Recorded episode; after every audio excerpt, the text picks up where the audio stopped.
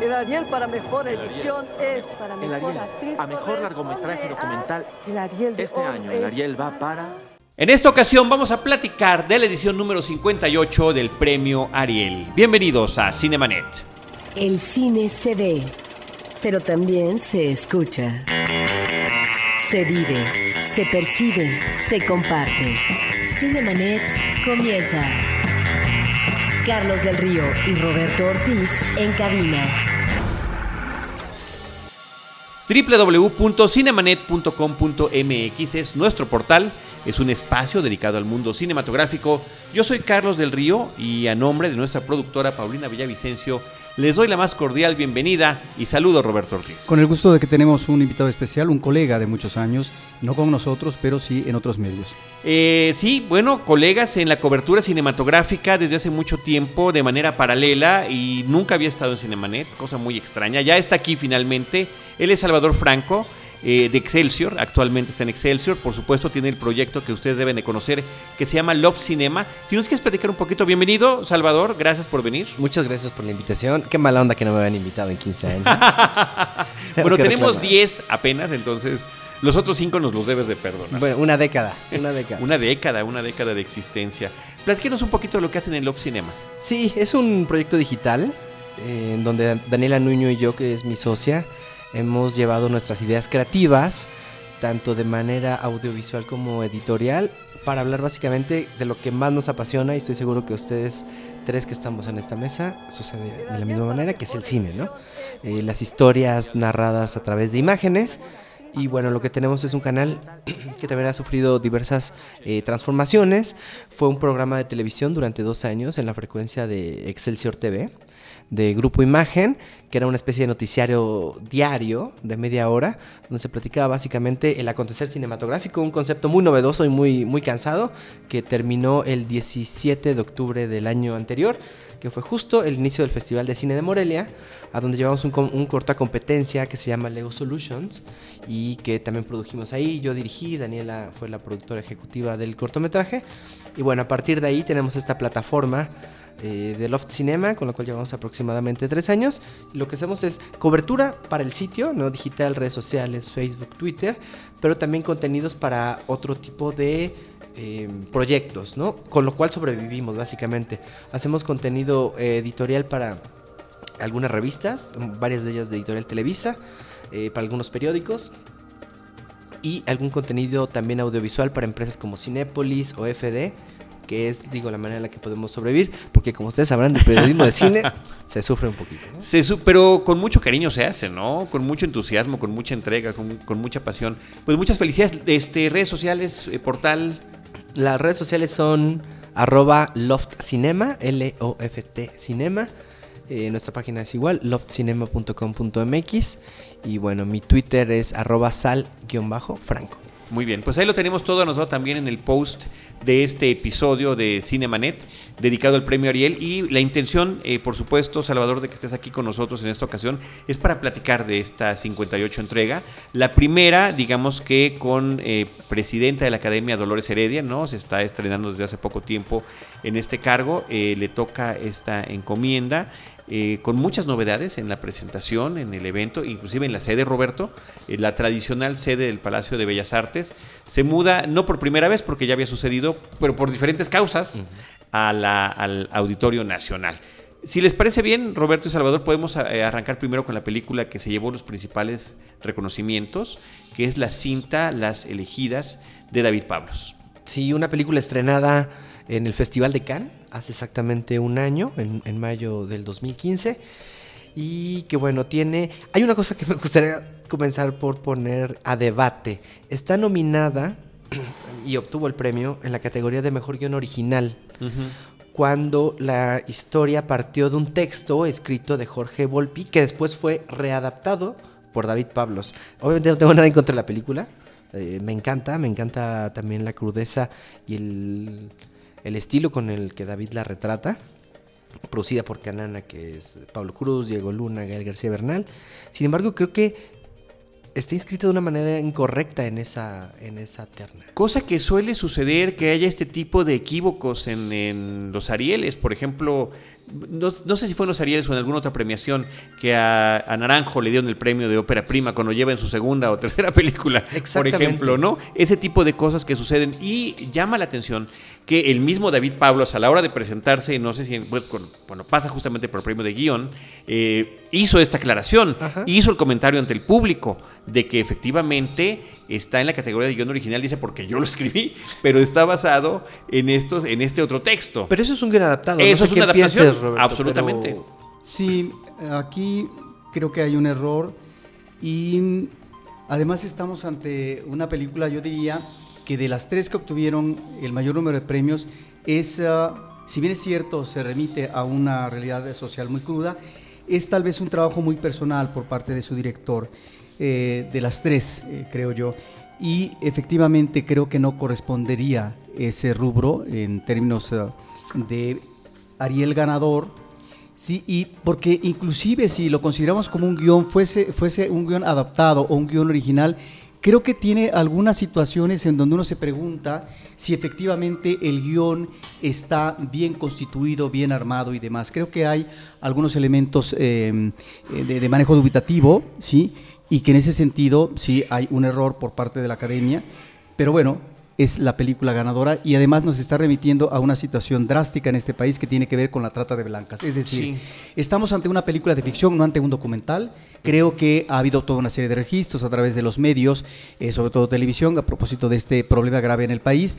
Pero esta aproximación que sea de ficción me parece sumamente interesante, es muy sensible el director y creo que eh, logra manejar la suficiente sutileza para abordar una situación tan difícil, sobre todo por lo que se refiere a lo que son las relaciones sexuales abruptas eh, la mayoría de las veces entre estas chicas que finalmente son enredadas para que eh, estén aisladas, vigiladas y que tengan que manejar una serie de clientes durante el día para poder aportar tanto dinero a, a estos grupos de prostitución, que en este caso es una familia, y que son las redes, que no pueden explicarse si no es a través del contubernio, es decir, la protección de las fuerzas policíacas. Sí, que de alguna forma en la película se, se- se menciona esa parte, ¿no? Por eso los personajes, ciertos personajes no pueden recurrir a la oficialidad. Eh, nada más retomando lo que estás toma- eh, diciendo, me llama la atención además que no haya sido inscrito en la categoría de guion adaptado, porque guion adaptado ha sido una categoría que a veces ha quedado desierta en los Arieles. Porque casi todo mundo en México dice yo voy a hacer mi propia historia y es original. Y de verdad ha habido años en que no ha habido un solo guion adaptado, este, eh, inscrito y pues mucho menos nominado, ¿no? Y creo que es uno de los grandes problemas que tiene el cine mexicano, que todos los directores, al creerse autores, rechazan la posibilidad de que alguien escriba algo mejor que lo que ellos pueden hacer. Y esto es una manera de cegarte. Y quiero poner un ejemplo muy sencillo de uno de los directores más comerciales en Estados Unidos, que es Steven Spielberg, que acaba de presentar mi eh, gran amigo el gigante en Cannes hace exactamente un mes. Ese señor se la pasa adaptando todo tipo de historias y de novelas que él se encuentra y considera que son la mejor versión, una mejor versión de lo que él podría escribir. Y en México... esta El maestro decisión- Kubrick, nada más también por, por referirnos a otro, por ¿no? poner Que- solo, solamente un par de ejemplos. Y en México me parece en ocasiones una, un acto de soberbia, ¿sabes? Eso sí puede, podría interpretarse de alguna manera de esa forma. Sin em- yo creo que es este afán, llamémoslo como lo queramos llamar o etiquetarlo como lo queramos etiquetar, de decir esto es absolutamente mío. Como dices tú, la búsqueda del cine de autor, aunque sea desde la primera película, ¿no? Nada bien. más hay que abonar que en el caso del mejor eh, guion adaptado fue para Un monstruo de mil cabezas para Laura Santullo. Que curiosamente es una adaptación de su propia novela. Sí. O sea, volvemos Pero- un poco a lo mismo. Sí, sí, ¿no? pero se vale. Por supuesto. Se vale, se vale. y aparte vale. esa, esa película, ya entraremos más adelante a, a hablar de ella, pero me parece fascinante. Me parece uno de los mejores trabajos que hemos visto en, en últimos años en el cine. Muy bien, pues las elegidas eh, se lleva el premio a mejor largometraje eh, de ficción, es el premio mejor director, el premio mejor guion original, que el que estamos mencionando justamente, y mejor actriz revelación. Para esta chica que es eh, pues básicamente el personaje protagónico de la historia junto con el que le enreda en esta, eh, literalmente en esta red de trata de blancas. No, me parece que es una película muy interesante. Me parece también muy interesante mencionar que la cinta, si bien se estrenó en Cannes y demás, está ahorita en la plataforma de Netflix y que eso eh, pues abre las puertas para que muchísima más gente la pueda ver. Retomando un tema que o ab- abonando un tema que platicaremos más tarde, ¿no? Que tiene que ver con el discurso de Paul Educ. Obtiene el eh, Ariel por mejor fotografía eh, y se lo dan a Carolina Costa. No estoy tan seguro que haya sido la mejor fotografía. Creo que había un trabajo superior en Gloria por parte de Martín Bueje, que es un extraordinario fotógrafo. Y ahí están estas cuestiones, bueno, propias de la academia, donde, bueno, finalmente eh, votan tantos y con tantos gustos que, bueno, da estos resultados. No creo que las elegidas tenga un gran trabajo fotográfico. A mí eh, no me molesta en lo absoluto la, fotografía, pero creo que es más un acierto de la puesta en escena de, de David Pablos, que lo hace de una manera como muy elegante, me parece, y como mencioné al principio, muy estilizada. Y me, me gusta mucho la fotografía de Gloria, como mencionas, porque era un reto enorme retratar lo que ellos eh, lograron. Además, una década tan fresca en nuestra memoria. Y me gusta mucho el trabajo de Tonatiu Martínez en Mexican Gangster. También, el- la leyenda del charro misterioso que bueno, fue una de las películas también que más premios ganaron, pero básicamente en, categorías eh, técnicas. Técnica, sí. Pues si les parece bien, de ahí podemos saltarnos a Gloria, que también es de los que más premios recibió. Creo que destaca este asunto de que sus dos actores protagónicos hayan recibido el premio. Eh, Sofía Espinosa, me parece que muy merecido, me parece muy bien por el, por el personaje de Gloria que hace. Es más, yo aquí creo que lo dije cuando lo hemos tenido en el podcast o cuando, o cuando no lo hemos tenido y hablamos de la película. Yo que sí sé quién es Gloria Trevi, pero que nunca la vi en videos, ni en películas, ni nada, para mí la Gloria Trevi es ella. O sea, yo la veo y esa es, esa es la Gloria Trevi de, de mi, de mi memoria personal. Roberto. Sí, lo que creo que las, estas dos películas eh, que obtienen eh, estos premios que tú mencionas ahorita, la de Gloria y Mexican Gangster, la leyenda del charro misterioso, creo que aquí la Academia apostó por los valores de producción. De ahí estos premios que se ganaron, que son efectos visuales, efectos especiales, edición, maquillaje, etcétera, ¿no? Creo que esa fue la, la- la- apuesta y ahí están los resultados. Entonces, en ese sentido, me llama la atención porque estamos ante una premiación donde eh, encontramos eh, las principales ganadoras, no propiamente a lo que ha apelado muchas veces la academia, que es el llamado cine de autor, ¿sí?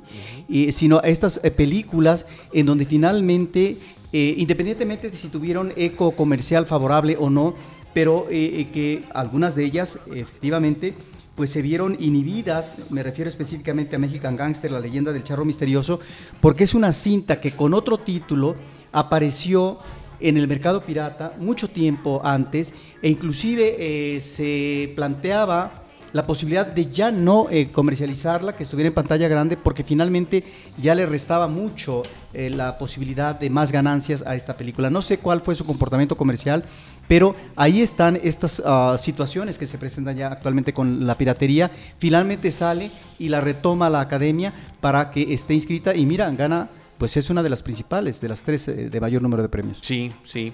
Este, ¿Qué opinas, eh, Salvador, de, de Sofía Espinosa en este premio que se lleva? Yo estaba también con mucho favoritismo hacia Verónica Langer por su trabajo en Hilda, que me parece súper Y interesante. la otra película también padrísima de Andrés Clarion.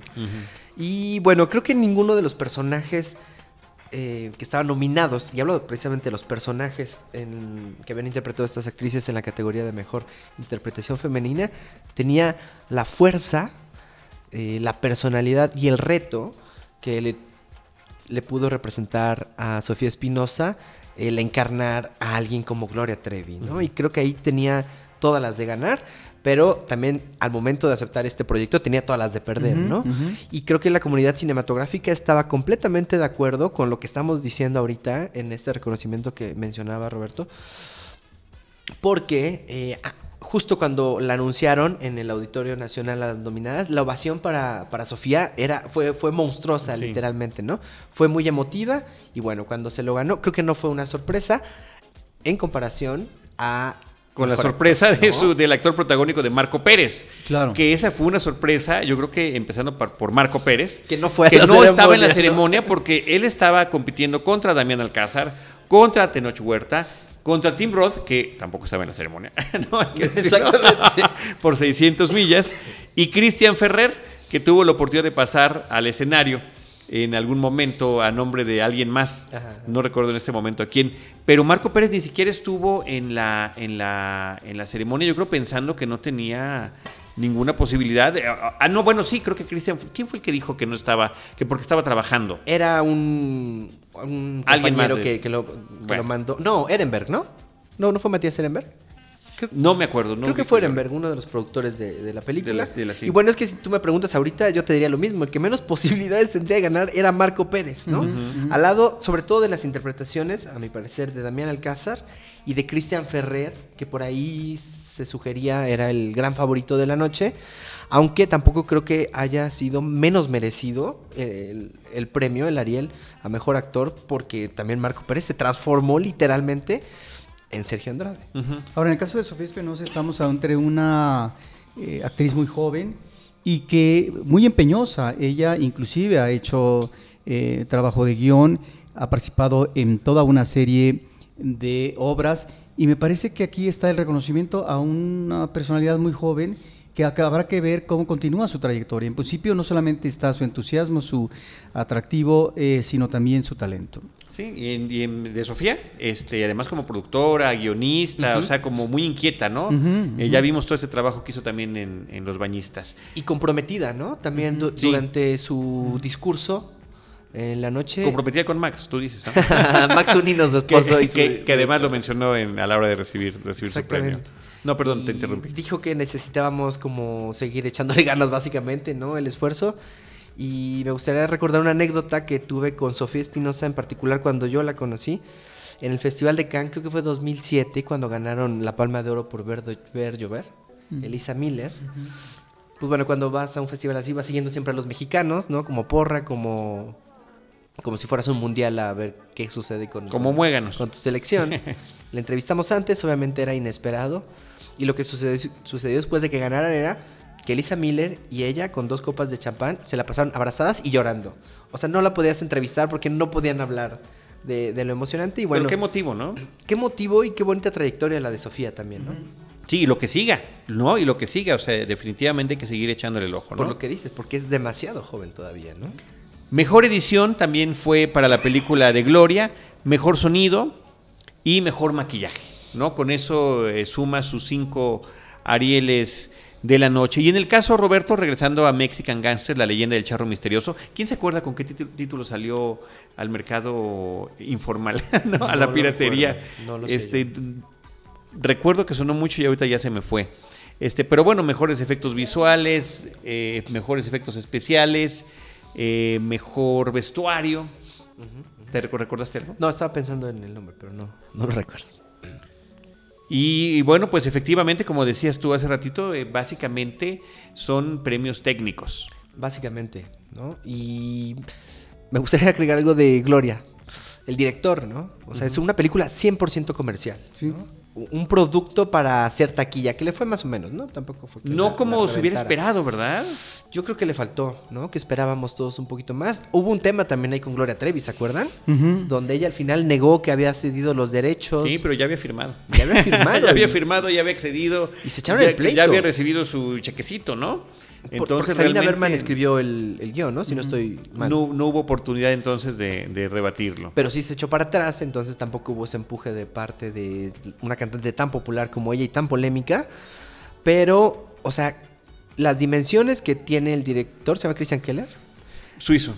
suizo, Suizo. Ajá, de llevar un proyecto comercial al punto máximo de los premios más independientes, digámoslo, o representativos, que es el, el Ariel, ¿no? Del cine mexicano. Ahora, cine comercial, pero cine muy bien realizado y cine inteligente y cine con, eh, bueno, que también trata un tema muy fuerte, ¿no? La forma en la que estas chicas eran, eran manipuladas. O sea, Roberto lo mencionaba en algunos de los textos que tuvimos ahí en Cinemanet sobre eh, cómo estas películas que reciben estos premios, particularmente Gloria, Las Elegidas y Mexican Gangster, están hablando de la podredumbre y de corrupción de este país. Y bueno, también 600 millas. Si Claro, consideramos claro. lo que es la introducción de, las, de los armamentos de Estados Unidos para la delincuencia organizada.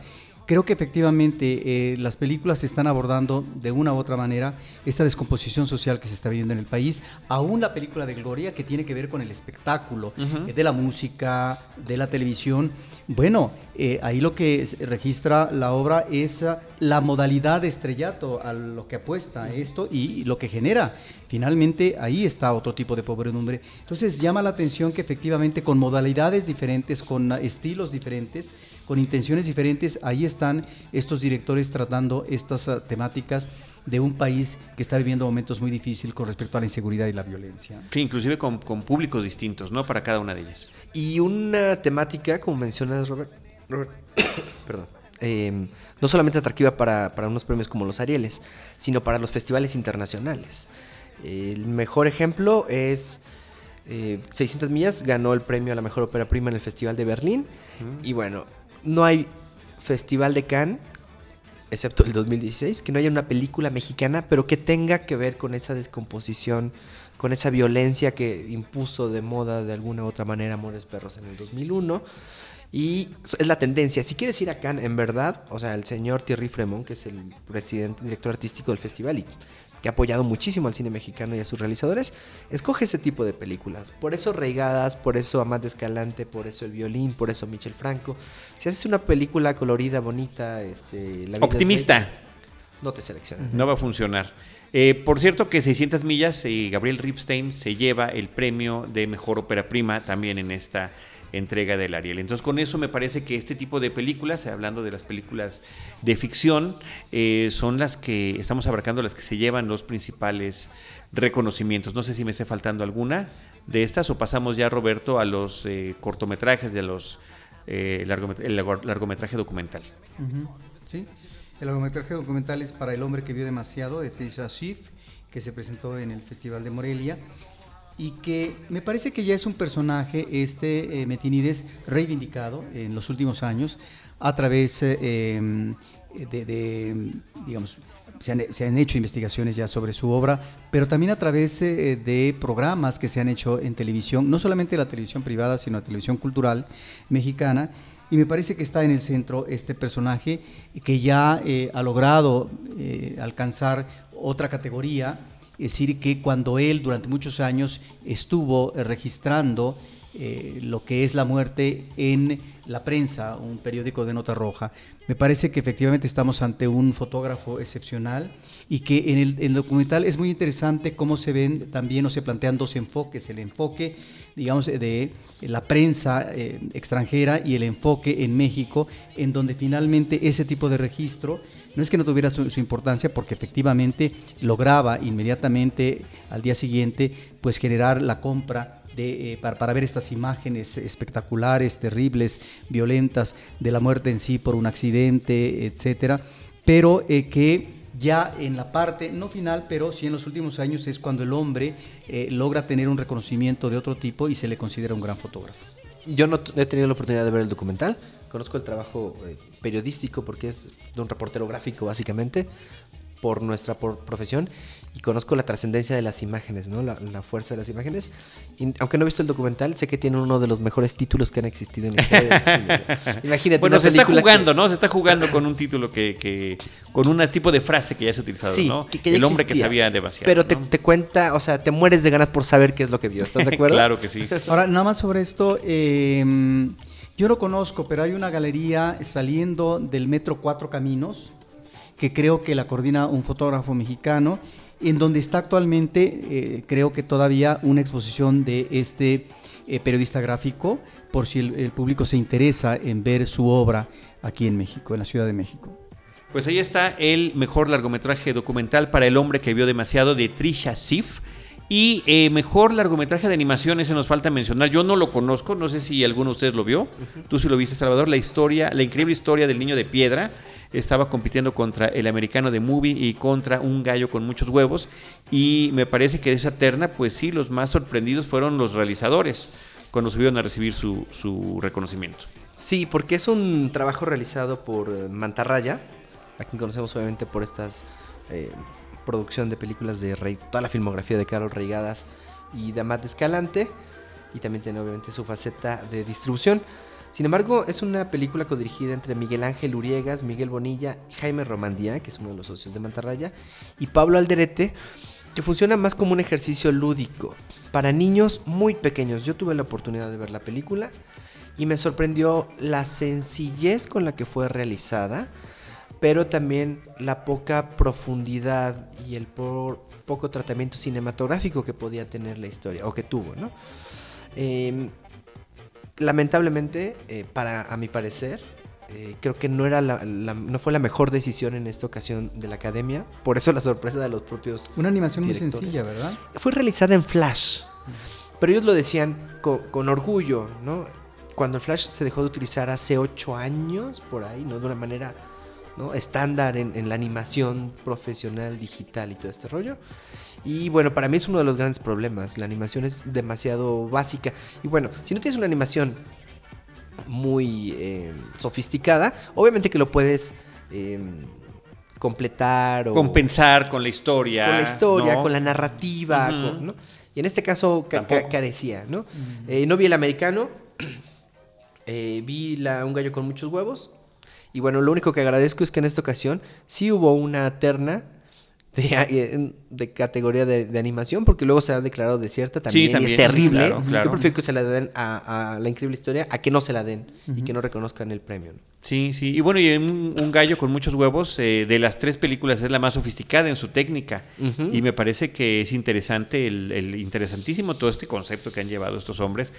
Independientemente del tema de los albures y los contextos y demás y el juego de palabras, pero eh, es una empresa que ahí va avante, ¿no? Además, eh, logrando cosas interesantísimas. Creo que la primera de las películas es la, la primera, si no es que la única, que ha regresado el dinero que le prestó el Estado para, para financiarse, ¿no? Porque fue un éxito comercial, cuando normalmente pues es así como, qué feo que se oiga, pero a fondo perdido Sí, el tema de la producción de y las es su películas. tercera película Sí, de la sí, saga. es también claro. impresionante eso, que una película de animación llegue a una tercera película es inconcebible, me parece, dentro de nuestra Sí, industria. además de los cortos que con los que surgieron en internet, eh, seguramente con técnicas como las que estabas mencionando, y de alguna colección de cortos que también llevaron a, a video o al cine en su momento, ¿no? Como los más representativos que ellos habían tenido.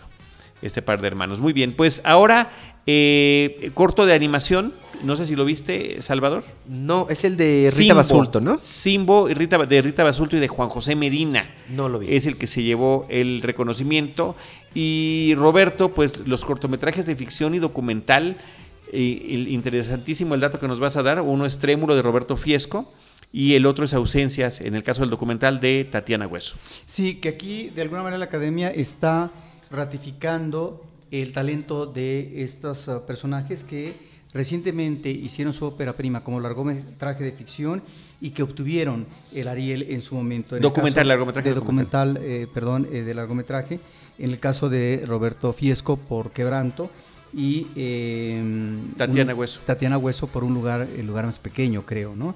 Dos extraordinarios documentales y que ahora de alguna manera la academia está ratificando este desarrollo. Eh, ya no podríamos decir que embrionario, me parece que ya desde la primera película de, de- de Hueso como de Fiesco estamos realmente ante dos talentos. Sí, Fiesco, yo tuve la oportunidad de ver su cortometraje en el Festival de Morelia, porque además tuve la fortuna o desfortuna de que pasó antes de mi cortometraje de Lego Solutions en el mismo programa, ¿no? Y el trabajo de Fiesco, ese cortometraje Trémulo, que además habla del amor entre dos hombres, ¿no? Del primer amor de un niño, un, un adolescente que descubre a un cadete, a un militar y que le justo le corta el cabello y después pasan una noche juntos. Está retratado de una manera cinematográfica tan hermosa, tan bonita. Es una historia entre dos hombres, pero eso no le quita la belleza de lo que es el amor, ¿no? Y eso es lo que eh, Fiesco proyecta. Además con un toque de humor, con una salsa fantástica que se ponen a bailar ellos dos y el trapeador así. Una, una, una belleza, una delicia de cortometraje que yo no tenía la menor duda. Incluso yo pensé que iba a ganar Morelia, al final no sucedió. Pero era muy poco probable que le, le quitaran el, área de mejor. Y a propósito de eh, estas ah, relaciones en el cine eh, de ficción o documental eh, homosexuales, creo que estamos en otra etapa del cine mexicano con estos dos directores, Julián Hernández y Roberto Fiesco, que a través del cortometraje y a través del largometraje están eh, dando otra panorámica y otro tratamiento en este tema que como antecedente en términos de una filmografía más continuada, pues la encontramos eh, hace algún tiempo en eh, la personalidad de Jaime Humberto Hermosillo. Pero si bien es cierto que Hermosillo abordó más eh, al homosexual eh, como una clase media, ¿sí? con todo lo que implica en términos de relaciones familiares, etcétera. Claro, con un te- contexto eh, también social clase mediero. Eh, no diría yo que la apuesta, pero sí eh, algunos de los personajes que encontramos, sobre todo en el cine de Julián Hernández, tiene que ver con el cine de la, el- los personajes marginales, citadinos, ¿sí? Y bueno, también están otras películas suyas que tienen que ver con personajes más clase medieros, que, como por ejemplo una, una emoción grande de un bailarín que se enamora de un chico que no va a ser propiamente su pareja y que finalmente creo que son eh, sus películas o sus cortometrajes tal vez más débiles. En el caso, bueno, eh, tiene una obra más construida y en el caso de Roberto Fiesco habrá que seguirle los pasos porque realmente ya desde Quebranto está demostrando un gran talento. Sí, tiene este antecedente de que ha sido el productor y es socio de Julián Hernández. Ha producido toda la obra de, de Julián, que ha ganado incluso un par de Teddy Bears en el Festival de Berlín, ¿no? Que, que es precisamente al cine eh, con temática gay. Pero ha sido una revelación. Ahora, una revelación que se ha construido en cuántos años, o sea, ¿no? Es una persona que incluso es maestro del CUEC, es egresado de ese lugar, tiene un programa de radio los sábados, es conductor de las ceremonias de Morelia. O sea, él se ha curtido y se ha hecho en la industria realmente. O sea, Pero en es- todos los, en todas las trincheras. todos los campos, En todas las ¿no? trincheras. Sí, yo diría que es un hombre hiperactivo y que le mandamos un saludo desde aquí de Cinemanet porque es amigo de, de Cinemanet. Lo hemos entrevistado en más de una ocasión y además es un extraordinario coleccionista eh, de fotografías de cine. De memorabilia Tiene una cine de las mejores colecciones iconográficas con respecto al cine mexicano. Wow. Hurga, compra por aquí y por allá, y en ese sentido tiene imágenes que ni siquiera los acervos fílmicos como Filmoteca o Cineteca eh, registran. Es verdad. Muy bien.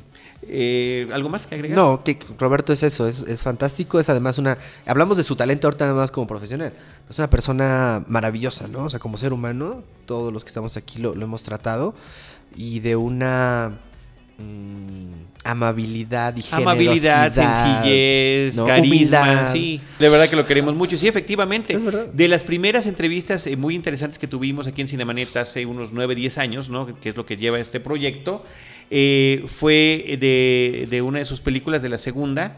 Eh, y nos eh, hicieron el honor de ponernos en los materiales adicionales del DVD Ah, qué padre. el, el audio de esta ¿Qué era, Mil nubes de paz o qué era? Mil nubes de no no no no no la, la siguiente este El- el, cielo dividido, Cielo dividido. el cielo yo sí señalando hacia Hace arriba 10 años. el cielo dividido. Por ahí, ¿no? Nueve, ocho, Imagínense ahí- la edad de Fiesco entonces. Así. es un jovenzuelo. Yo quiero repasar algunas eh, que no hemos mencionado todavía de los premios recibidos.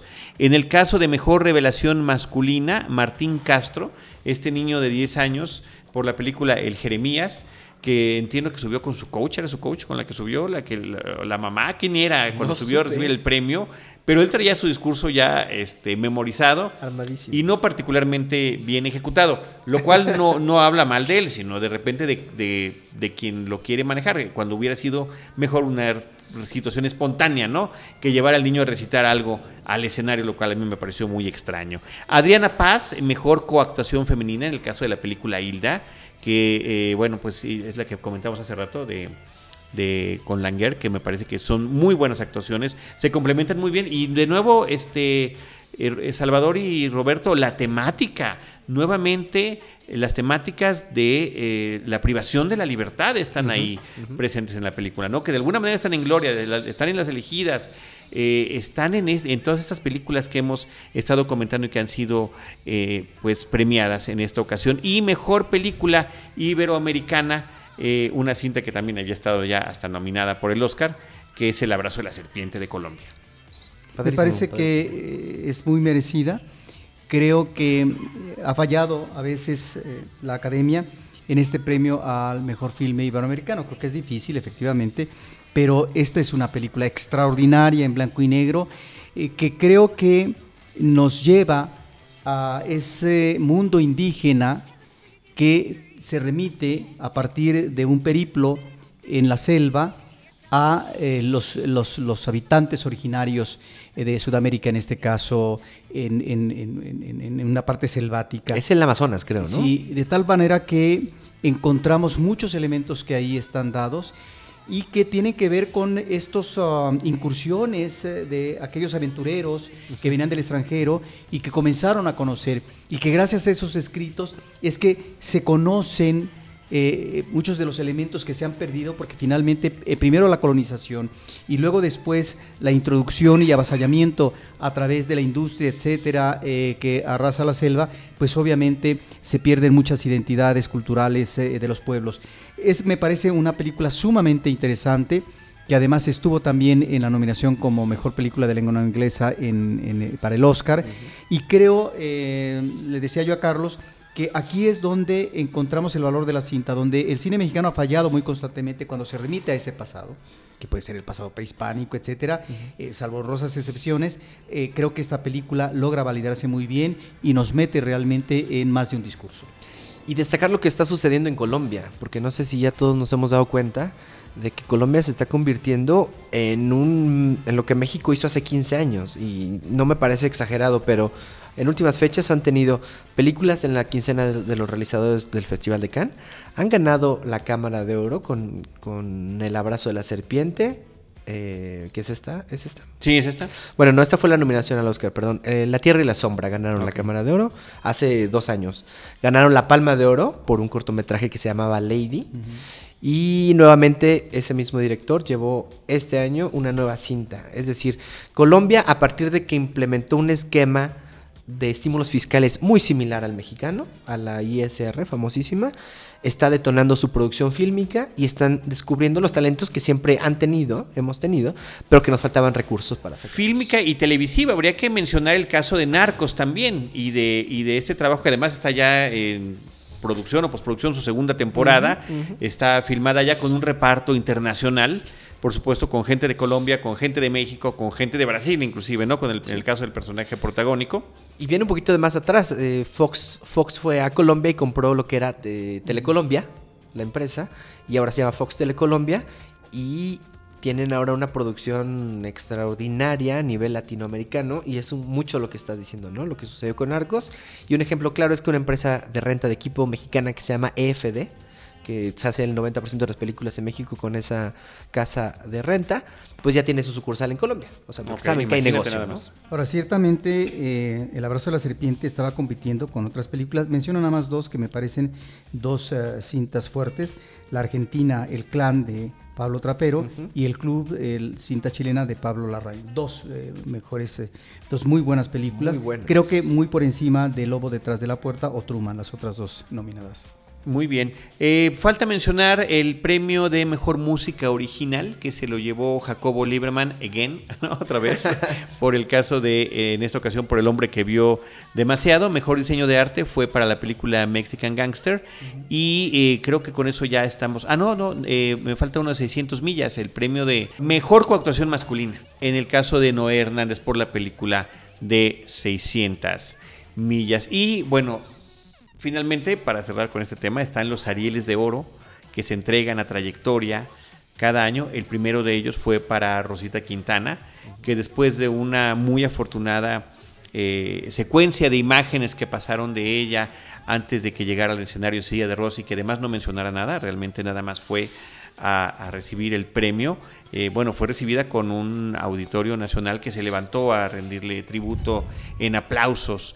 Eh, pero, insisto, creo que fue fundamental esa serie de escenas que nos pusieron en ese momento, ¿no? Además porque fue el primer premio de la noche, si, si no estoy mal, o uno de los primeros. De los primeros, de los primeros. El- seguramente fue el tercero, se dieron un par y luego salió ella y lo entregó Héctor Bonilla, pero además se convirtió en uno de los momentos más emotivos, ¿no? Apareció en silla de ruedas eh, sobre el escenario y bueno, Héctor Bonilla la presentó, dijo un poquito, incluso como ella solamente recibió el, el Ariel de Oro y lo sostuvo sobre sus manos, que incluso se lo pidió Héctor Bonilla, eh, él fue el encargado de decir las palabras a su nombre, que dijo, eh, todo lo que soy se lo debo a México, básicamente, ¿no?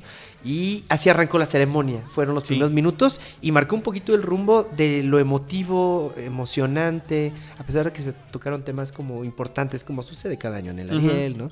De los desaparecidos, la violencia. Las razones por las que nunca se ha transmitido en vivo en televisión, en televisión abierta, ¿no? Sigue siendo un misterio, ¿no?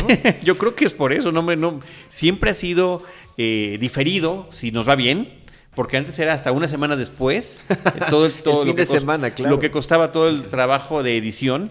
eh, edición diagonal censura, si le queremos llamar de alguna manera, pero bueno, en, esto, en esta ocasión no fue la excepción a través de, de la cobertura de Canal 11. Pero bueno, vamos al tema, ¿sí, Roberto? Sí, yo nada más quisiera agregar que eh, efectivamente tuvo toda una trayectoria, ya llega en los 40, Rosita Quintana de Argentina, y hace toda una serie de películas con los principales actores en ese momento.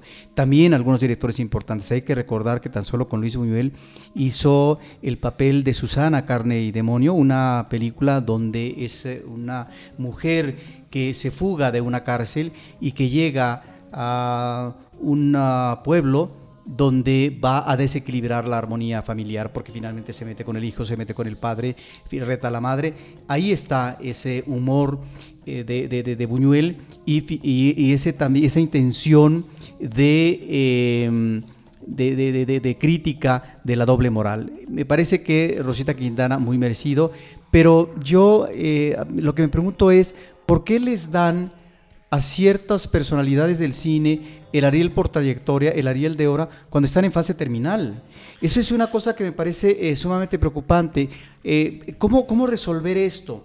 No porque se tengan que dar 10 eh, Arieles, hay que aumentar el número de Arieles, pregunto yo, porque finalmente así ha sucedido con una serie de personajes que después, al poquito tiempo de recibir el Ariel de Oro, se mueren. Yo nada más me repito a Libertad Lamarque, que también llegó a silla de ruedas, en unas condiciones todavía más favorables físicamente hablando que Rosita Quintana, porque Rosita Quintana, perdón, ya prácticamente no puede hablar, y todavía Libertad Lamarque se levantó de la silla de ruedas y eh, lanzó su discurso, pero al poquito tiempo se moría. ¿Acaso eh, los miembros de la academia tienen la información de que ya están tan mal que hay que darle premio? No, es que... Bueno, no necesariamente Silvia Pinal lo recibió y ahí anda, ¿no? No, pero es curioso lo que mencionas, Roberto, porque cuando apareció en el escenario Paul Leduc... Bromeó con eso. Exactamente. Dijo, Dijo muchas una, gracias. Por esta misa de cuerpo presente. Exactamente, ¿no? Y es en alusión sí. justamente a lo que estás mencionando. Ahora, yo no lo veo mal, ¿sabes? O sea prefiero que sea de esta manera. A que no se lo den. Más vale tarde sí. que nunca. Que sea póstumo, Roberto, que también, que me parece que eso efectivamente es peor. Absolutamente peor.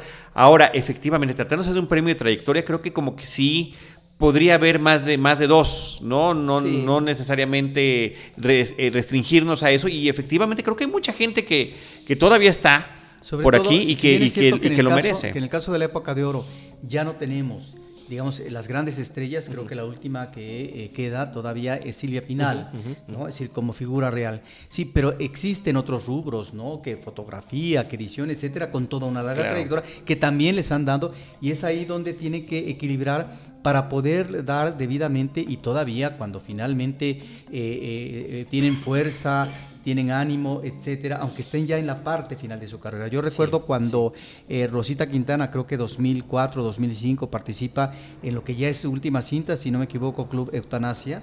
Bueno, es una mujer que efectivamente ya es muy, eh, mayor, pero que todavía tiene la fortaleza. Tongulele no merecería por ahí un, por un reconocimiento. Por supuesto. Tiene como ochenta y tantos ahorita ya sí, sí, sí. Y, se veía muy bien la última vez que la vimos. Ma María Victoria también por ahí, ¿no? Sí, sigue todavía entre nosotros, ¿no? Sí, claro.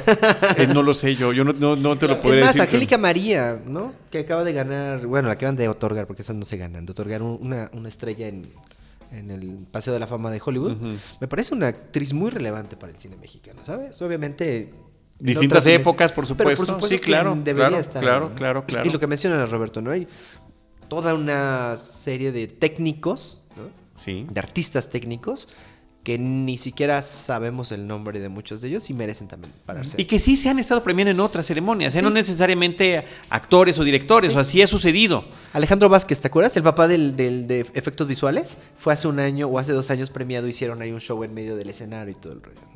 Bueno, pues vamos ahora a seguir entonces con Paul Leduc, porque es muy interesante que llega con esta broma sobre el tema de, de que sea una misa de cuerpo presente, este tipo de reconocimientos.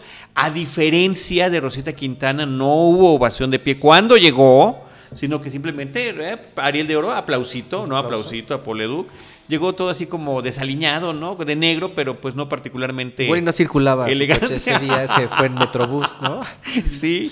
Y luego cuando ves que llega con sus ojitos dices, ay, caray. Yo creo que la que sufrió fue Dolores Heredia, ¿no? Así de puta.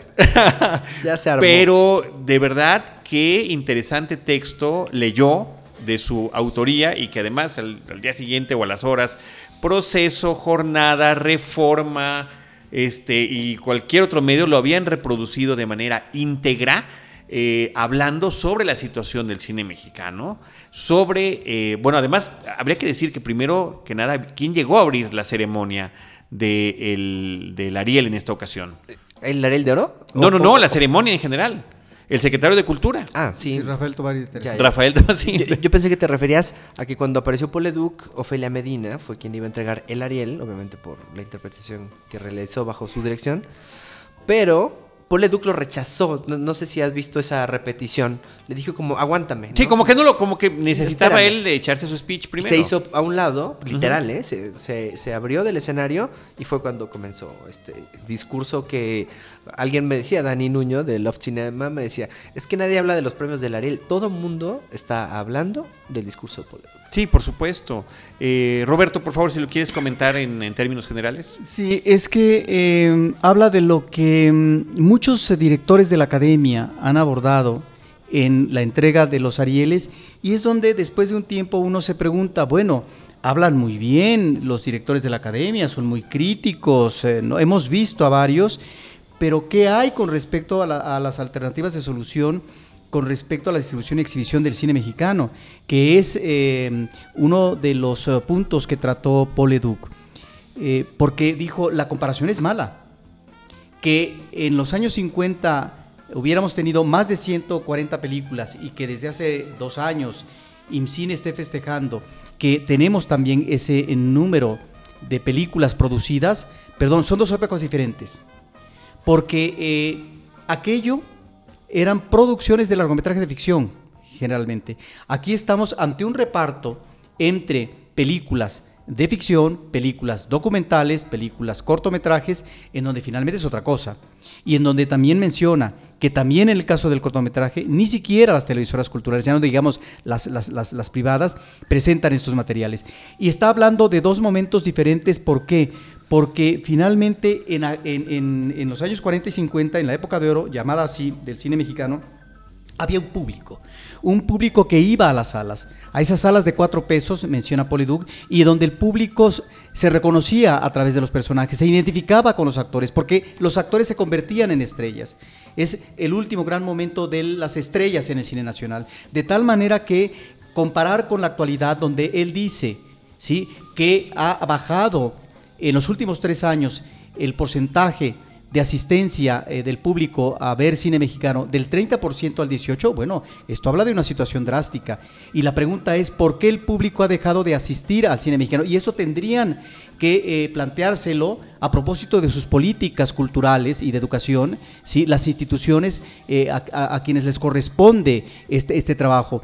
Porque si bien es cierto que hay un público mexicano que rechaza a- a- al, cine, al cine mexicano, bueno, hay que preguntarse por qué, no es gratuito, porque efectivamente lo que va a ver en la pantalla grande y están de alguna manera determinados los gustos es el cine de Hollywood, de las mayors, del- eh, de, las cuestiones genéricas, y el cine mexicano queda ya muy diluido y sobre todo por las condiciones de exhibición en el caso del cine mexicano, en donde si no logra una cuota de determinado número de espectadores el fin de semana desde su estreno del viernes al domingo, pues sale obviamente de las pantallas, así hayan tenido 20 eh, copias, 100 copias, 200 o 300 copias. Entonces, creo que pone eh, en el centro de la discusión una situación difícil para el cine mexicano porque eh, efectivamente tenemos que congratularnos, tenemos que aplaudir. Qué bueno que efectivamente se estén produciendo tantas películas, qué bueno que finalmente estén participando nuevas generaciones, generaciones que egresan de escuelas y demás. Sí, sí, pero es, y lo dijo así, es un cine invisible. Nadie lo ve. ¿Quién lo ve? Y si a eso agregamos que las alternativas eh, que manejan eh, ciertas instituciones como INCINE, como las plataformas digitales, que son un fracaso porque no han funcionado debidamente, entonces hay un problema real, hay un cuello de botella que se tendría que atender y que, perdón, tendría próximamente que estarse discutiendo en las cámaras. Sí, y que esta invisibilidad de las películas mexicanas tiene además muchas fuentes. O sea, por una parte están entre las que se, eh, de estas ciento y tantos que son producidas, entre las que se exhiben y las que no se exhiben de entrada, que es un porcentaje menor, las que llegan a exhibirse comercialmente. Y ya las que lograron exhibirse, efectivamente, ¿quién es eh, cuánta gente va a verlas. Ciertamente hay alegría en cuanto a cifras de millones de espectadores y de boletos vendidos, pero son por unas cuantas películas que logran ser, eh, afortunadamente, también hay que decirlo, casi cada año hay una o dos que destacan y que llaman la atención del y que por público. eso eh, manejaba las diferencias. Aquel público de los 40 y 50 asistía al cine porque además tenía la capacidad de pago y porque parece ser que entonces el precio del boleto estaba dentro de la llamada canasta básica. Perdón, ¿quién va a ver cine eh, en general en este país actualmente? No lo va a ver eh, un trabajador que tiene salario mínimo y que tiene una familia y que gana entre 3 y 5 mil pesos porque un boleto, es decir, ya cuesta más de 50 pesos. Entonces, ahí está también una situación de limitación económica a propósito de salarios que son muy bajos.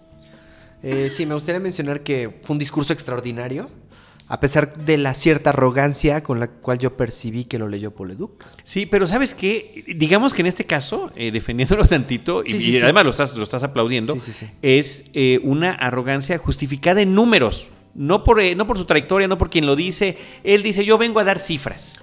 Y con cifras muy concretas. Con sus propias es con lo cifras. que Claro, claro, y aquí están en Las el anuario del estadístico del, cine mexicano, ¿no? Este, que lo podemos consultar. Y le llama al IMCINE una oficina de trámites. ¿No? Y que se y que se y que saludan con sombrero ajeno cuando hay producciones nacionales que no tuvieron nada que ver con el IMCINE, pero este el IMCINE aplaudiendo y presumiendo que tal película ganó tal o cual reconocimiento. Perdón, Salvador, No te adelante. Charlie. Creo que será un, un discurso de análisis por mucho tiempo. En realidad, también por lo que provocó en las redes sociales. Es la primera ocasión en la que la comunidad se vuelca ahí, también por el tema este de, de la censura o no censura edición. Bueno, pues esto levantó muchísima polémica. Y me gustaría abordar otros dos puntos que incluye este discurso, que además es completísimo, ¿no? Porque además de esas cifras que mencionan del cine mexicano, que el año anterior, si no estoy mal, bajó al 5.6% de, de ocupación de taquilla mexicana, eh, ataca, porque eso es lo que hace, ataca directamente a lo- al duopolio de exhibición, ¿no? Y menciona Cinépolis y Cinemex, quienes tienen acaparado por completo eh, la exhibición de las películas y no permiten que las cintas mexicanas estén en ocasiones ni siquiera la semana que legalmente deberían estar en la cartelera. Y por otro lado, se va contra las majors, los distribuidores eh, de Hollywood transnacionales, a quienes critica que no solamente se llevan 10 mil millones de pesos, entre ellos y obviamente los exhibidores, eh, al año, que es una cantidad brutal, o sea, una industria poderosísima del, de entretenimiento en nuestro país. Dinero que además, en su mayoría de las veces, sale de México, ¿no? Porque si es de Fox, la película, o Universal, que rebasa los 2 mil millones de, de pesos en la taquilla anuales, pues, Disney. ¿no? Para no irnos más lejos. Obviamente el dinero no se queda en nuestro país, ¿no? Sino que sale. Y los ataca criticando que ni siquiera permitieron que a pesar de ser unos millonarios, básicamente, y de hacerse ricos a costa del dinero de nuestro país y de las pantallas mexicanas, no fueron capaces siquiera de darle la oportunidad al cine mexicano en el famosísimo peso en taquilla, ¿no? En aquella disposición de hace 14 años, 12 años. Yo me acuerdo que estaba de reportero en el Universal cuando había esta discusión y con César Huerta lo estábamos como reporteando y todo el rollo, lo cual, según sus cifras, generaría a la fecha anualmente 265 millones de pesos, que según sus propias estadísticas, que son retomadas de IMCINE, permitirían la producción de 50 largometrajes más. ¿no? Entonces me parece, pues está evidenciando realmente el estado eh, actual de, de la industria o de por qué no somos industria, que por otro lado, y, te- y concluye el- el- su, su discurso con el cine mexicano es un gran negocio, menos para los cineastas mexicanos. Es paradójico que Cinépolis acabe de lanzar una distribuidora donde la, no sé, el 50% de sus películas son mexicanas. O sea, es paradójico, ¿no les parece? Irónico, completamente. Eh, vamos a tener al final de este episodio, quienes hayan logrado llegar hasta aquí se van a enterar. vamos a dejar íntegro, eh, gracias a nuestra productora Paulina Villavicencio, el discurso de Paul Leduc por si lo quieren escuchar y que eh, sepan exactamente qué es lo que dijo, independientemente de que lo pueden consultar. Como mencionamos, eh, buscan ustedes discurso Paul Leduc y aparecerá reproducido ya en montones de sitios, pero creo que es también muy interesante escuchar cómo lo dijo. Y interesante también, Salvador, eh, mencionar que después de este discurso, entonces sí vino la ovación de pie. Mucho más emotiva, mucho más emocionante. A mí fue un momento en que la verdad que me. Sobre todo por cómo lo habían recibido. O sea, bien, o sea, bravo. qué bueno que le da su Ariel de Oro, pero después de lo que dijo, pues efectivamente no quedaba de otra más que levantarse y aplaudir eh, este, este discurso que dijo. Yo creo que a la- hasta los de las transnacionales se pararon a aplaudirle, ¿no? Por, por la elocuencia. Porque ahorita que mencionas eh, las compañías extranjeras, eh, abordó el desequilibrio, eh, esta disparidad entre esas ganancias millonarias y los cuantos pesos que obtienen estas compañías mexicanas de un gran esfuerzo y que al final del año pues eh, no logran cosechar demasiado dinero. Entonces ahí está también eh, esta cuestión que es injusta y en donde, repito, es- está bien que se produzcan eh, películas mexicanas, que haya nuevos directores en la palestra y fílmica, pero el cine tiene que ser, en tanto producto cultural, tiene que ser visto por el pueblo.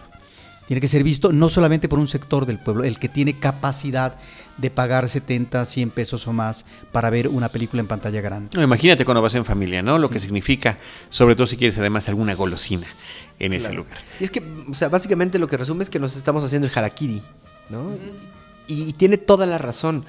Y ahora que puso nuevamente el tema del peso en taquilla, o sea, es, es ridículo que no le, les quitemos, aunque sea proteccionismo y una ley impuesta, lo que quieras, eh, que no les quitemos un peso a cada una de las películas que se exhiben en nuestro país para dársela a los cineastas que pueden hacer otras 50 películas y que, bueno, le darán trabajo y reviv- revivirán toda una industria. Reactivarán, reactivarán toda una Muy bien, industria. Charlie. Sí, por supuesto. Habla por Charlie, por supuesto.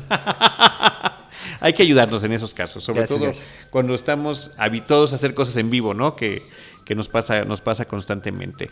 Eh, quiero mencionar también, si les parece bien, la presencia de Dolores Heredia en la, en la ceremonia. Me parece que es una mujer elegantísima, es una gran figura de nuestro cine mexicano. A mí me da un gusto y un placer verla. Una presentación sencilla, simple, la que dio después de eh, que abrió Tovari de Teresa la ceremonia. Y también es ella quien cierra con el último reconocimiento al mejor largometraje que fue para las elegidas.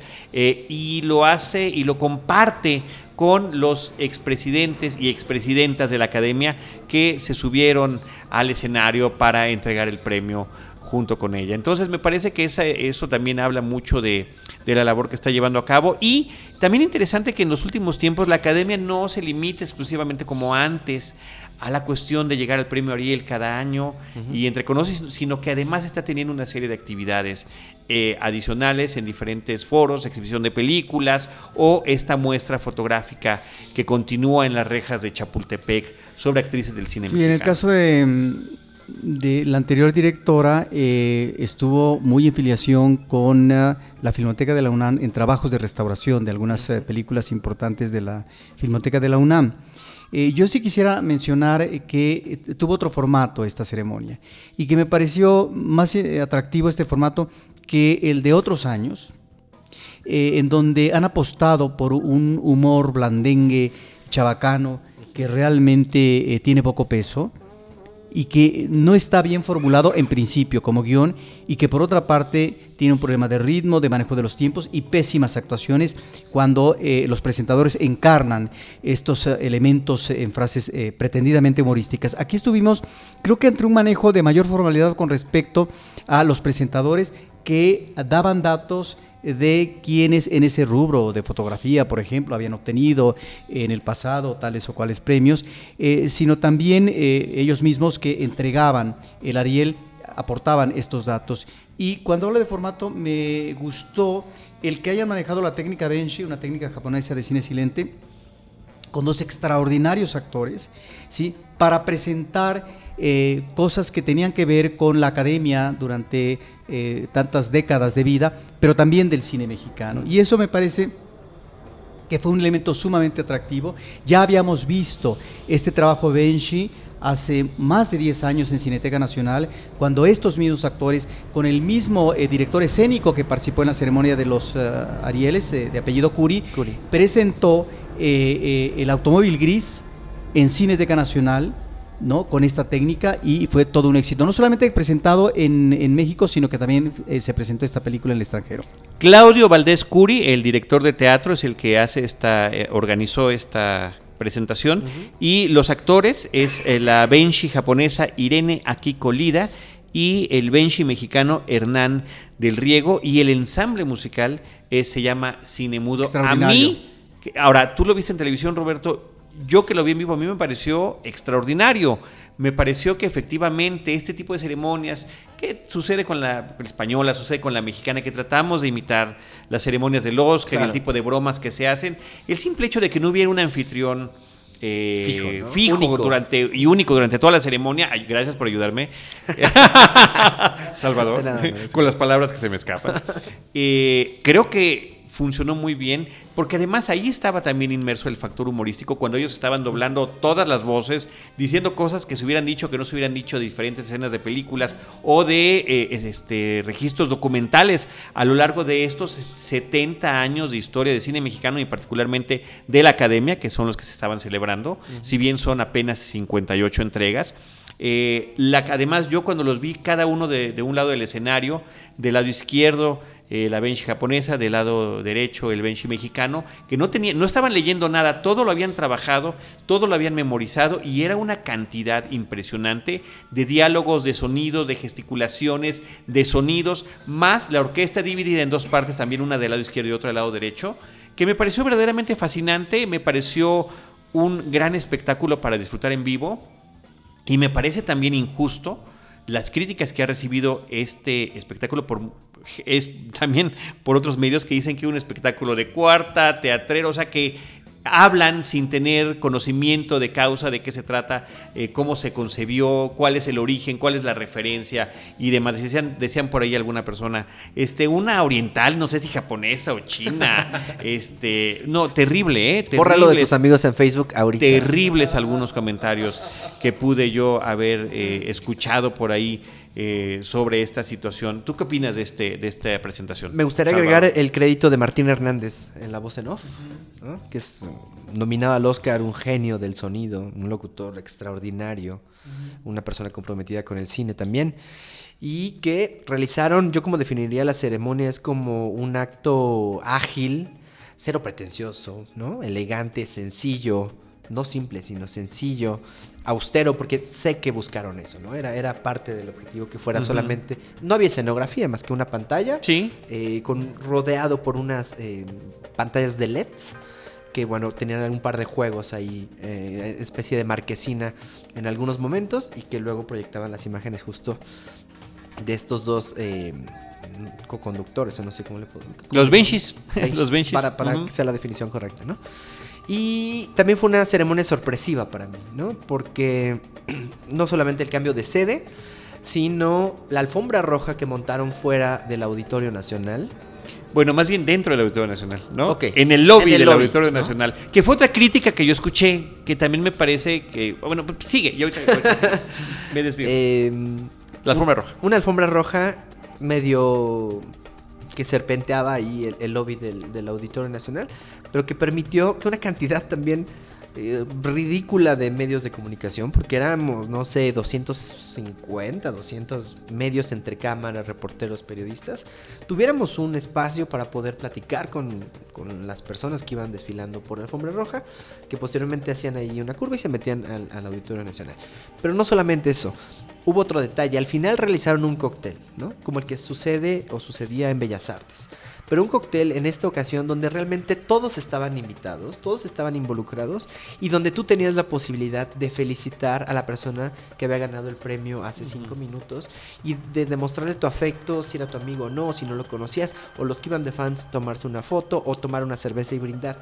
Y creo que es la única manera de construir puentes, relaciones y una comunidad cinematográfica que después se reflejará en muchísimas otras cosas, ¿sabes? Sí, y ¿sabes qué? También hay que decir que bien servida, o sea, con, con elegancia, con unos cócteles ahí, digamos, coquetos, interesantes, porque de repente también había un tanto de austeridad en otras ocasiones en este tema, ¿no? Te decía yo, Salvador y Roberto, que algunas de las, de las críticas que también escuché en el tema de la alfombra es que no había sido una alfombra abierta para el público y que había sido una alfombra únicamente para los amigos y medios de comunicación. Y bueno, de alguna forma, si es cierto esto, creo que hay una razón. O sea, si tú abres una alfombra roja de los premios Ariel al público y se acerca la gente en general a verla, seguramente no van a reconocer a muchas de las personas, sino es que a la gran mayoría de los que estén desfilando por allí. Eh, inclusive, no nada más en el tema de productores, directores y la gente que está detrás de las cámaras, sino a los actores mismos de este cine mexicano que eh, Leduc definió como invisible. Entonces me parece que tiene sentido y que efectivamente sirvió para este propósito de tener esta cercanía eh, mayor, porque ves que está uno no peleándose, porque también se acercan los curiosos. Y en este caso, pues estuvo un poco, efectivamente, más íntimo, sí, pero por una razón muy particular, que es la realidad de un cine mexicano. Entonces, Sí, bueno, me parece, que, me parece que eso es importante destacarlo. Ahora, ¿qué extrañé de las veces anteriores como medio de comunicación? Mi gafete, Salvador. O sea, no es posible que nos dieran un... ¿Boleto? Un, un, no. Un sticker. Un sticker.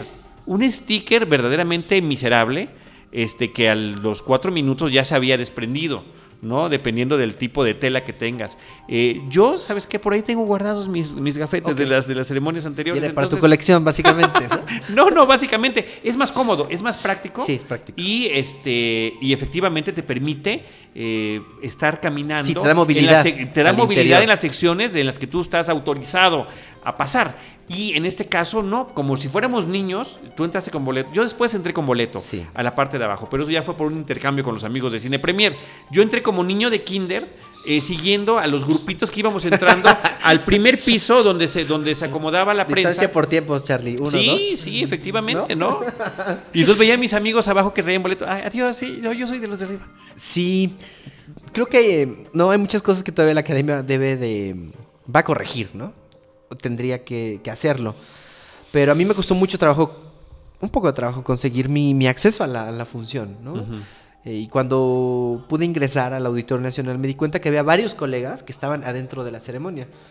Eh, y que había muchos espacios también vacíos, muchos, ¿no? muchos, muchos, muchos, muchos. Entonces yo que no se trataba tampoco de llenarlo. No, no, pero no. si hay esos lugares, entonces ¿por qué no, por qué no entramos así? O sea, ¿por qué no lo abres a toda la que me prensa que extrañan, quiera Me entrar? extrañan, No, ¿no? Y además a la prensa que tiene que ser bien atendida porque es la que va a cubrir el evento. Exactamente, a mí me dijeron, va a haber una sala de prensa afuera donde vas a poder ver la ceremonia en directo y vas a poder entrevistar a los ganadores. Dije, es que eso a mí no me sirve, a mí lo que me interesa es ver quién gana y ver qué es lo que dice. Imagínate que nos perdemos el discurso de Paul Educ, que fue claro, la nota, Claro. y entonces lo entrevistamos afuera cuando no va a leer el discurso, cuando Por solamente... supuesto.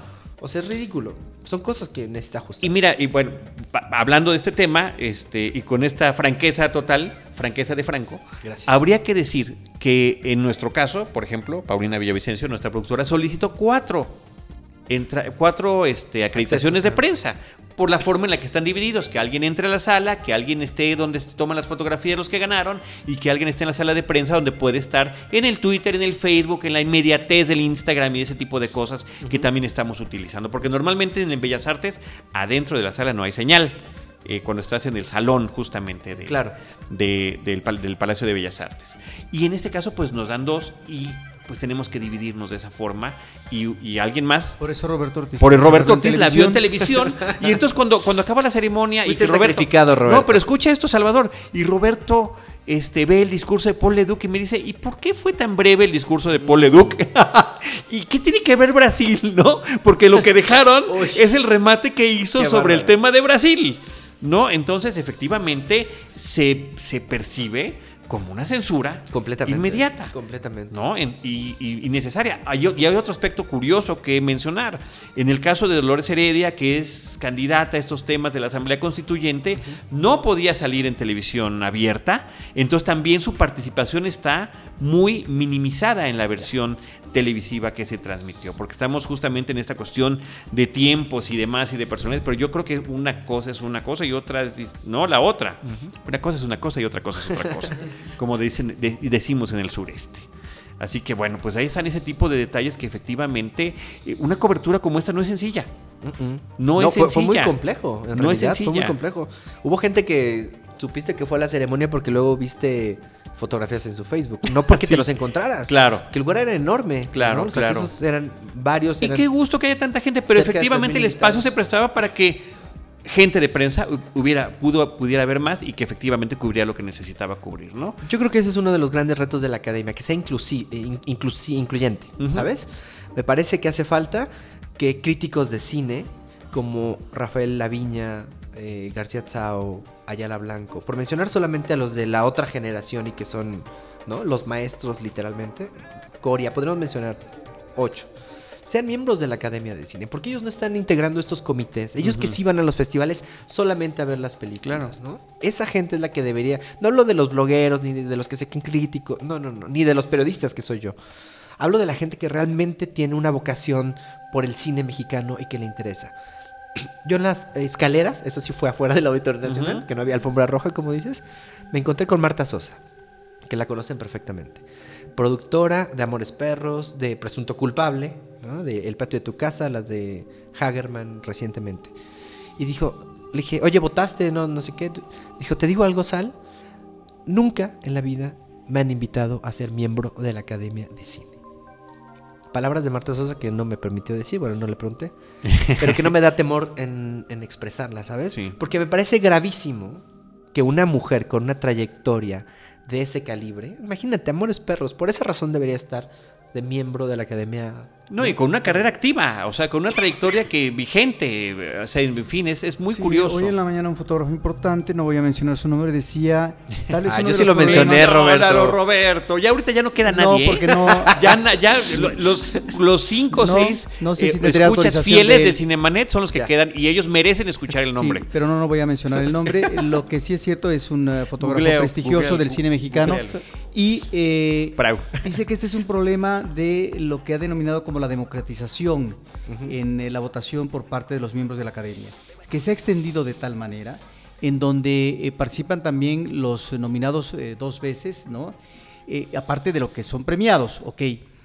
Pero efectivamente, ¿qué otros elementos tendrían que participar para tratar de equilibrar las cosas? Porque si no, entonces, como lo vemos también en el caso del premio Oscar, eh, se va eh, muchas veces estos miembros de la academia eh, de allá y de aquí a la cargada. Pues sí. Es, es la construcción de, ¿no? de, de esto, de, de los miembros. Decían, este, había un hashtag de alguien que, que lo puso, tampoco voy a mencionar los nombres, pues ya nadie va a mencionar nombres, yo tampoco. Ah, Y no. decía- No, decía el Roberto ¿Se porque es demasiado cauto. Del Oscar So White, pues Sí. este decían Ariel So Indie, ¿no? Sí, sí, sí, Entonces- sí. Eh, al final de cuentas sí es una crítica. O sea, eh, se están premiando entre familias, se están premiando entre un grupo muy pequeño. Pues sí, es que así es, desafortunadamente así es. Así es, pero no quiere decir que sea correcto. No, no, no lo ¿Sabes? es. Porque a mí me gustaría que en la ceremonia del sábado, y me hizo falta, vi a Omar Chaparro, ¿eh? Y no es broma, lo, lo vi. Y me parece increíble que haya ido, ¿eh? Pero me hizo falta Marta Higareda, Bárbara Mori, eh, Gael, Diego Luna. Es decir, los más comerciales de nuestro cine que hacen una contraparte. Bueno, Gael y Diego no son tan comerciales, ¿no? Son más independientes, ¿no? Pero los otros sí, este, Aislinder Bess, Mauricio Ockman, ¿no? No, no, no me gustan incluso su trabajo. No creo que sean incluso buenos actores. Marimar Zurita, Vega, hijo de- Vega. Creo que hacen, creo que hacen falta en este tipo de ceremonias. Creo que hace falta que la academia los incluya y eso en algún futuro podría permitirnos que un día esta ceremonia se transmita en vez de en el canal 11 o el 22, que creo que estaba peor, ¿no? En el canal 5. Ya no pidamos el canal 2, ¿no? En el canal 5. Y entonces, esto va a generar lo que está pidiendo Poleduc, que la gente vea en el canal 5 a las estrellas, los empiece a identificar y después quiere ir a ver sus películas. Pues sí. Pues ahí está. Me parece que efectivamente muchísimas cosas sucedieron. Una ceremonia muy interesante, unos resultados muy interesantes también, los que tiene, y estamos viviendo otra época. El hecho de que, quiero reiterarlo, el hecho de que podamos ver en nuestra televisión en casa la película recién ganadora de los principales premios como Las Elegidas, pues también habla de otro tipo de formas y opciones que tenemos como público para poder acceder a estas películas. Salvador, ¿algún comentario final? No, que me gustó mucho la ceremonia del Ariel. me sorprendió. Me la pasé muy bien. Eh, lo disfruté. Eh, me gustó mucho el trabajo que hizo Dolores Heredia. Y Adriana Castillo, que es su secretaria técnica. Me acabo de enterar que estudió cine, yo no sabía. Creo que es egresada del CCC. Pero antes, en ese cargo, había una persona que nos complicaba la vida en vez de facilitárnosla en el secretario técnico de la academia.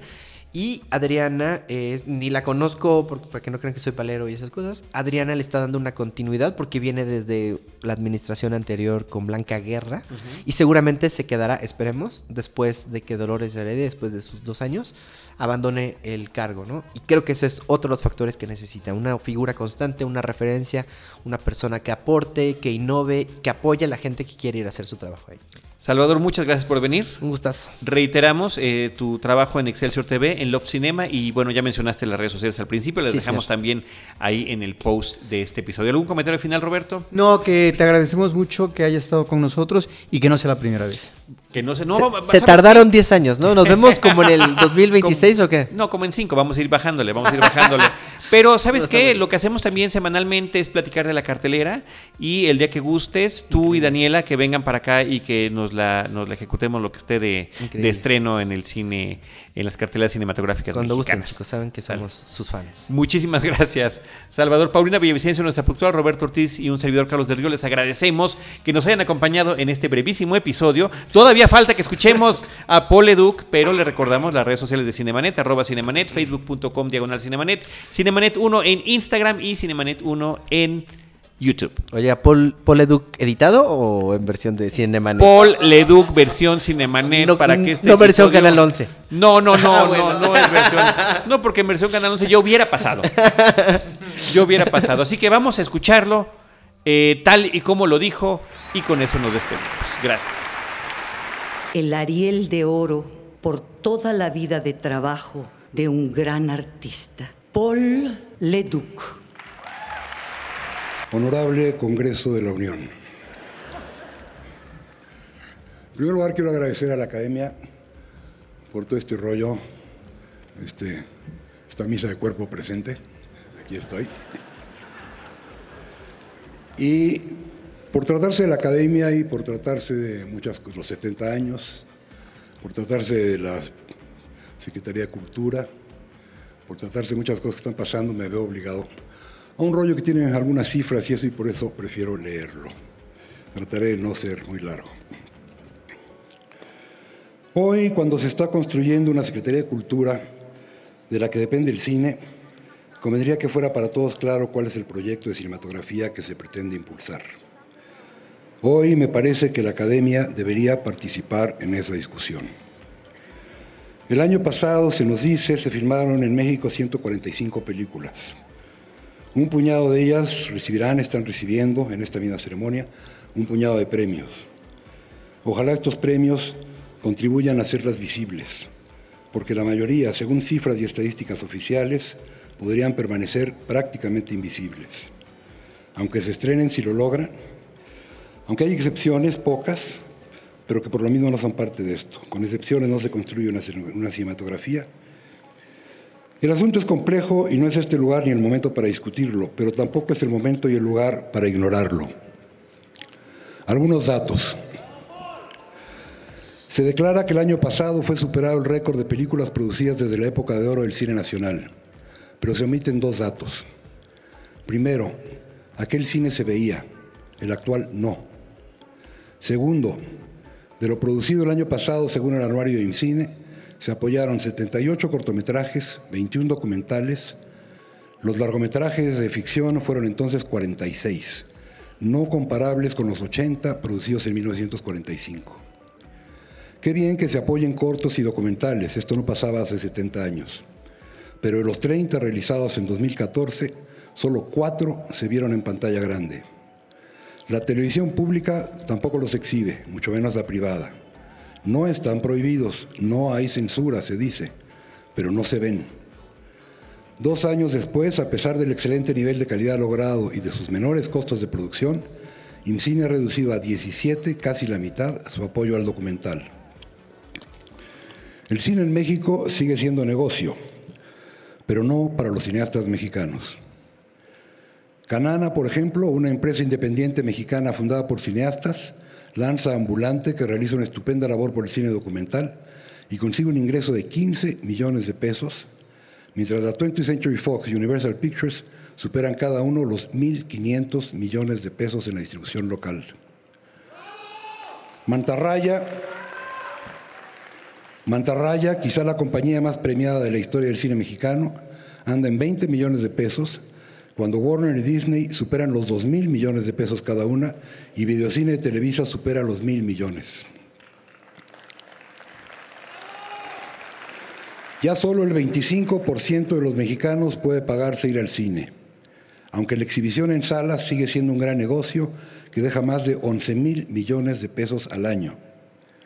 En los últimos tres años, la asistencia a cines aumentó, pero en ese mismo lapso la asistencia al cine mexicano cayó casi a la mitad, de 30 a 18 millones. Y en video, una llamada Plataforma México de IMCINE, que opera en 10 estados, proyectando 350 títulos nacionales, registró el año pasado 174 mil espectadores, o sea, 497 espectadores por película. Hace 70 años el cine mexicano se veía, aún se ve. Carlos Slim, el hombre más rico de México, lo sabe. Los papeles de Panamá nos revelan que adquirió recientemente un lote de 253 películas de esa época, con Pedro Infante, María Félix, Chintán y El Santo, por más de 35 millones de dólares, en una operación que se hizo pasar por Nueva Zelanda, Ámsterdam y las Islas Vírgenes para no pagar impuestos en México. El segundo hombre más rico del país, Germán Larrea, dueño de la empresa responsable de los 65 mineros muertos en pasta de conchos y del derrame tóxico que contaminó, que el río Sonora, también se interesa por el cine. Es ahora también dueño de Cinemex, la segunda cadena de salas del país, y que se opone a cualquier legislación que pretenda proteger el tiempo de pantalla dedicado al cine nacional. Cabe suponer que consideran al cine como otra forma de industria extractiva. En este marco se encuentra hoy el cine mexicano por otro lado, el Estado cedió hace años ante la presión de la Motion Picture Association y derogó el reglamento del peso en taquilla y más recientemente tolera las trampas del, toque, del tope de taquilla en publicidad, del tope de fin de semana, perdón, del primer fin de semana en publicidad, los cambios extemporáneos de salas y horarios, el boicot a la publicidad y todo tipo de sabotajes a las condiciones mínimamente dignas de exhibición del cine mexicano en su propio territorio.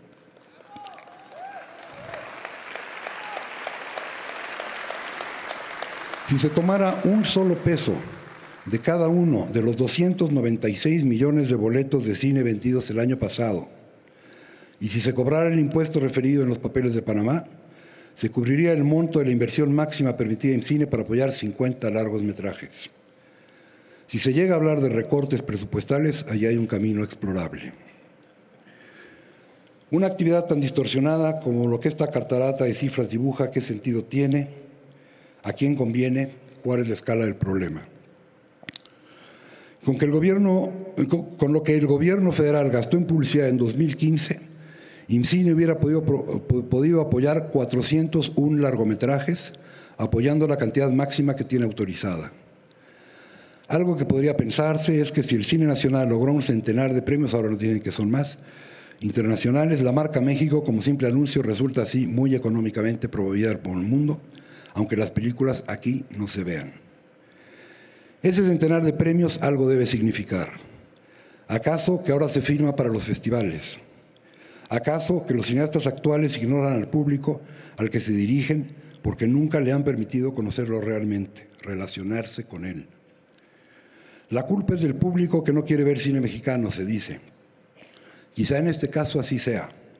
El público de hoy no es el de antes, el de la época de oro el cine de estreno a cuatro pesos. Hoy no prefiere lo mexicano, hoy no le gusta lo mexicano, hoy quizá ya no quiere ser mexicano. Cabe preguntar quién, cómo y por qué se formó así ese público.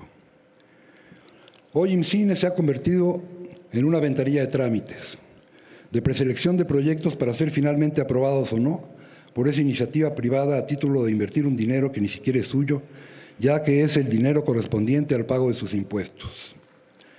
Hoy IMCINE no decide qué cine se hace, ni decide cómo se distribuye, cómo ni dónde se distribuye.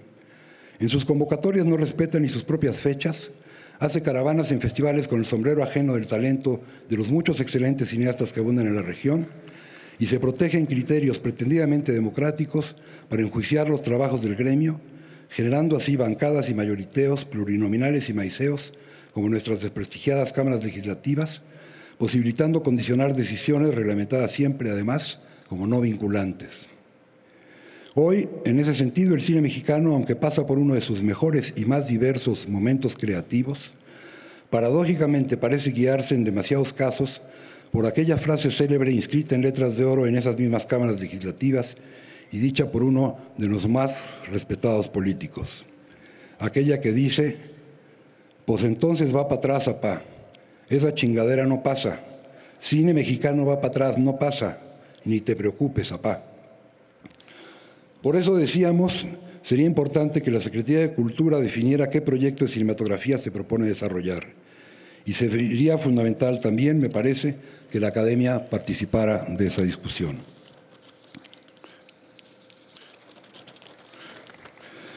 En estos tiempos en que aparentemente se premia lo invisible, en que se premia para que no se vea, la academia no participa de eso, no es su culpa.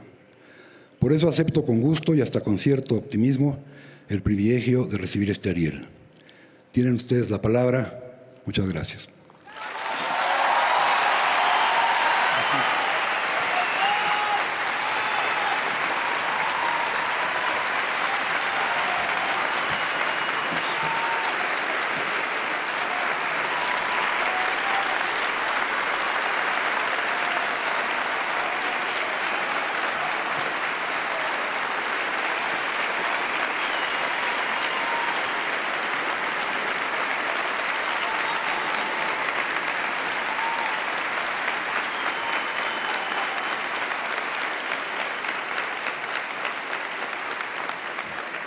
Muchas gracias.